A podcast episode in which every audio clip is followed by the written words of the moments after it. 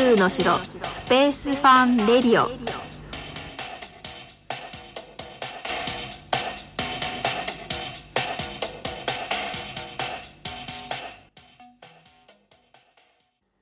はい始まりました。宇宙の城スペースファンレディオです。スペースエデュケーターの小笠原直子です、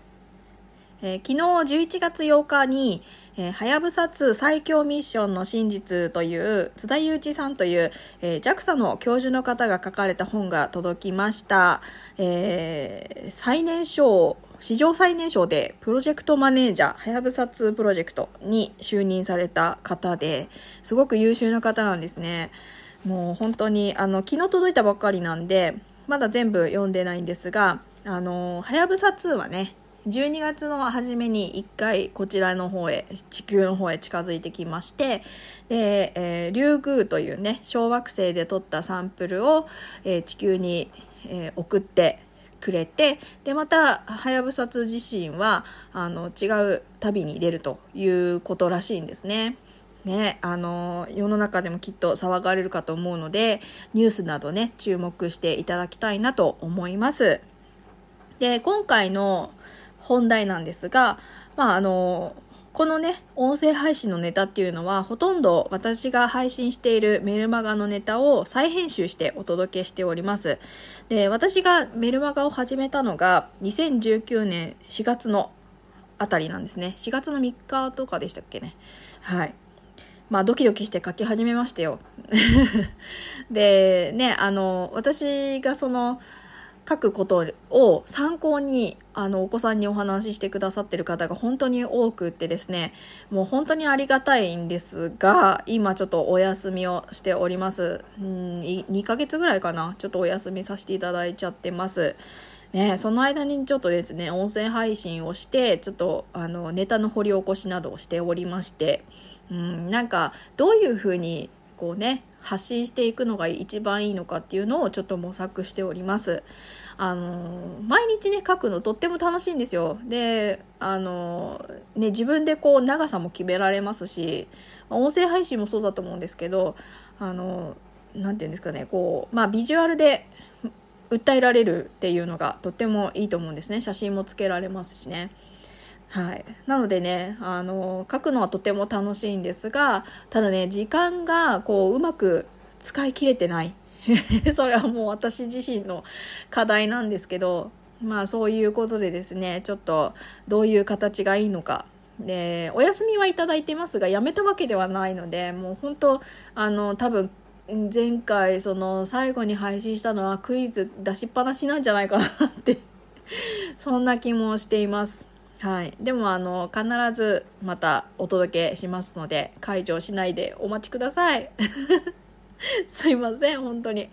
で LINE 公式アカウントもありましてそちらではですね宇宙科学ルームのあの空き状況ですとかあのまあちょっとしたお知らせ突発的なお知らせいろいろあるんですがあのお届けしております。で週に1回ねあの基本にしておりまして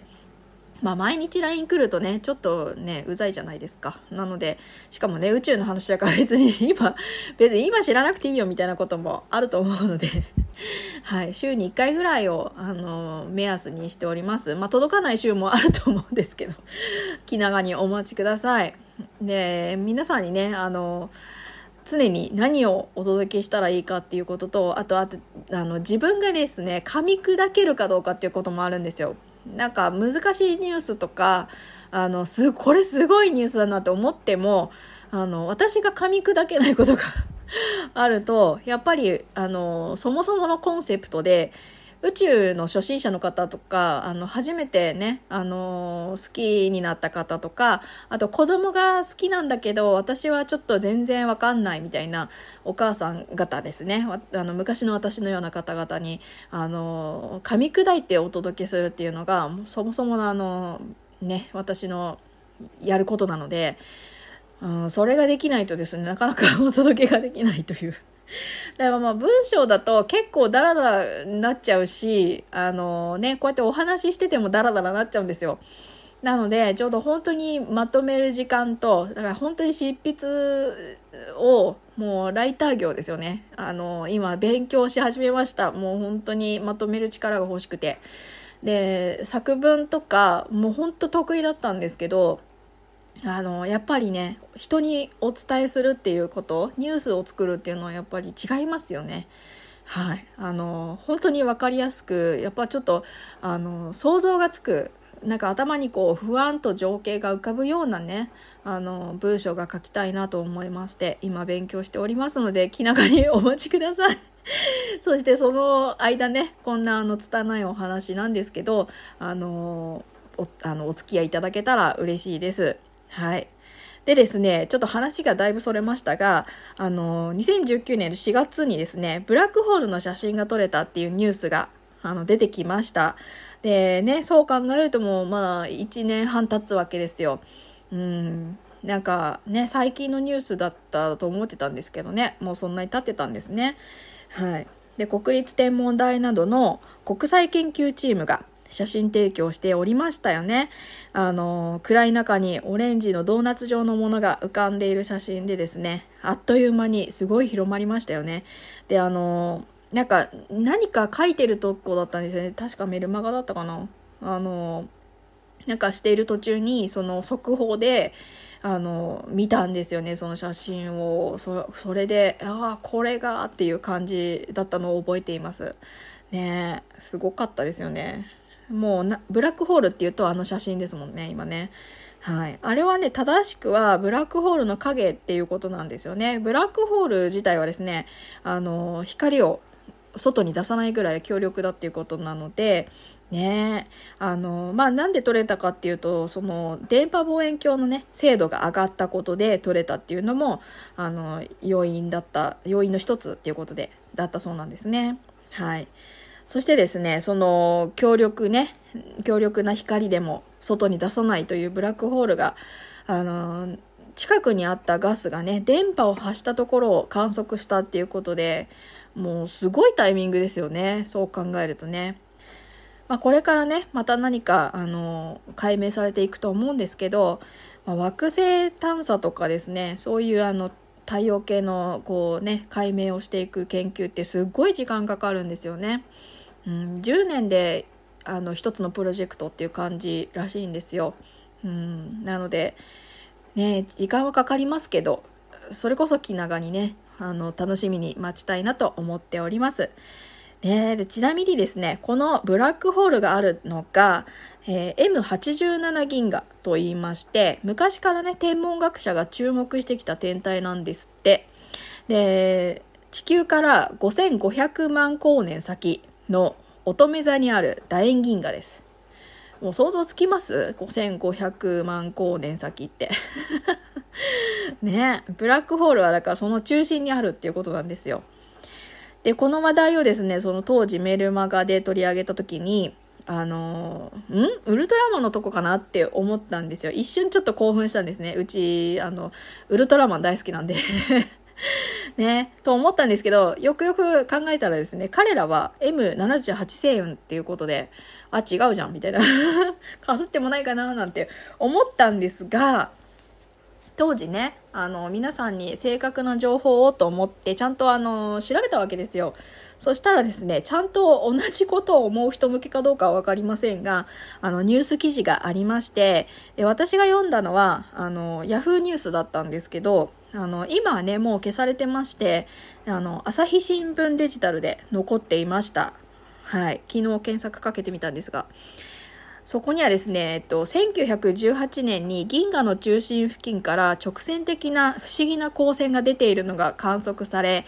で光線はジェットと呼ばれる超高エネルギーの噴出ガスということなんですね。で NASA の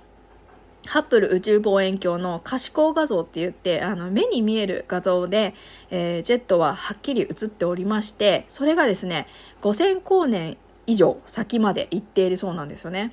はい、でさっきから光年って出てきますけど光年っていうのは光の速さで進んで何年かっていうことなんですよね。なのであの光は1秒間に30万キロ進むんですけどあのこの世の中で光以上に速く進めるものはないと言われています。1秒間に30万キロってすごいですよね。もう全然想像つかないです。ね。その光の速さで5000年以上かかるところまでそのジェットは伸びているという話なんですよね。ありえませんね本当にね。はい。で、まあ、ジェットはですね、巨大ブラックホールの中心から噴出していまして、で、他にもたくさん見つかってるそうなんですね。で、M87 は巨大ブラックホールの住処として注目されているそうです。ねえ。すごいね。ブラックホールの住処って怖いですね、なんかね。聞いただけだとね。はい、なんかもう本当あの、銀河の画像とかよくね、あのハッブル宇宙望遠鏡がそれこそ撮ったような写真とかあと CG とかねよくありますけどそんな感じでなんか想像がつくようなつかないようなって感じですよね。はい。で、まあ、あの、ウルトラマンの故郷の話に 戻るんですが、もともと、えー、M78 星雲っていうのは、ブラックホールがある、その M87 銀河っていうのがモデルなんですって。で、87っていうのが、あの、昔ね、シナリオの誤色で、あの、78になっちゃったと。それが、そのままになって、今に至ると言われております。ねえ、すごいですよね。間違っちゃったまんまなんだったそうですよ。でもまあ、その方がね、格っていう感じがいいですよね。うん。なんかリア、リアルすぎても、どうなんでしょうね。なんか、まあ、いいと思います。それで。ねえ、だかかすってるどころかそのまんまだったんだなっていうことで、ウルトラマン好きの我が家はなんだか嬉しくなりました。はい。なんやかんやとね、今でもウルトラマン好きで見てまして、で、幼稚園の年中さんぐらいがもうピークだったのかな。うん。まあ、一番、何ですかね、光の戦士の名前が出てきてた時期だったと思うんですが、そっからですね、やっぱり録画してるとなんとなく時間があると見るって感じですよね。30分番組だから、うん、ちょうどいいんですよね。うん、ね、見るのがね。はい、まあ、なんやかんやとまだ見ております。ね、新しいウルトラマンが出てくるたんびに、かっこいいだの、あ、この前の方が良かっただの、いろいろ言っております。はい。まあ、思いがけず出てきたウルトラマンなんですけどね、あの、楽しんでいただけたら嬉しいです。まあね、こうやってこういう話題でね覚えていくっていうこともあの勉強にはつながっていくんじゃないかなと思っております。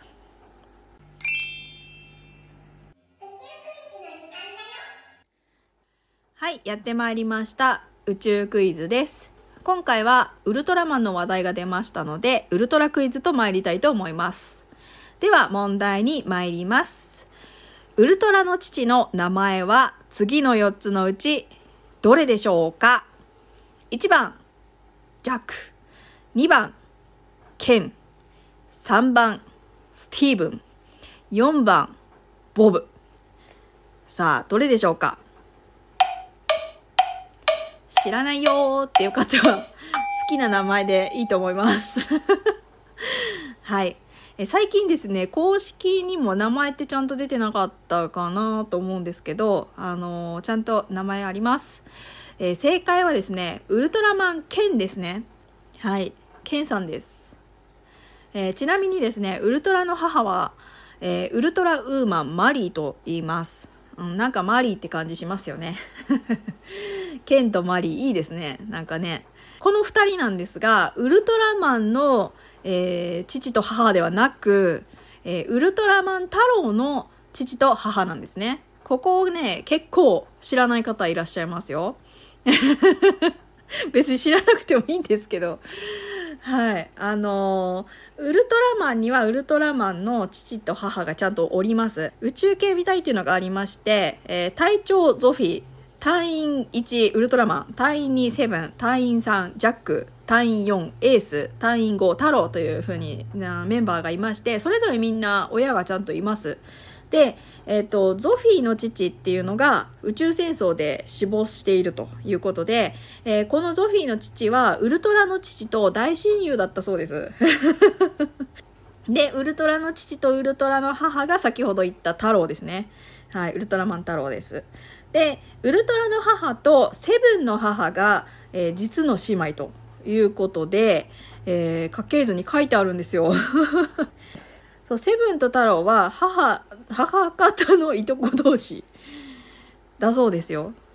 ね面白いですね。まあ、あとエースとかもいます。あのウルトラの父とウルトラの母に育てられたのが、えーと、エースということであの両親がですね事故で他界してしまったそうです。なのでウルトラの父と母に、えー、太郎と共に育てられたのがエース皆さんご存知ですか？ゾフィーとかあの全部聞いて顔出ます？一応あのなんとなくねあのご存知の方はいらっしゃるかなと思うんですがね、この家系図結構奥が深いんですよ。うん。なので、ちょっとね、ご興味ある方は調べてみてください。あの、ウルトラマン家系図とかっていう風に 検索すると出てきます。で、すっごい古いものから、結構最近かな？みたいなものまでたくさん出てきますので、よかったら検索してみてください。はい、それでは今回の配信はここまでとなります。何かご質問やメッセージがありましたらお気軽にレターを送ってください。次の配信でお耳にかかりましょう。ご清聴ありがとうございました。Bye bye.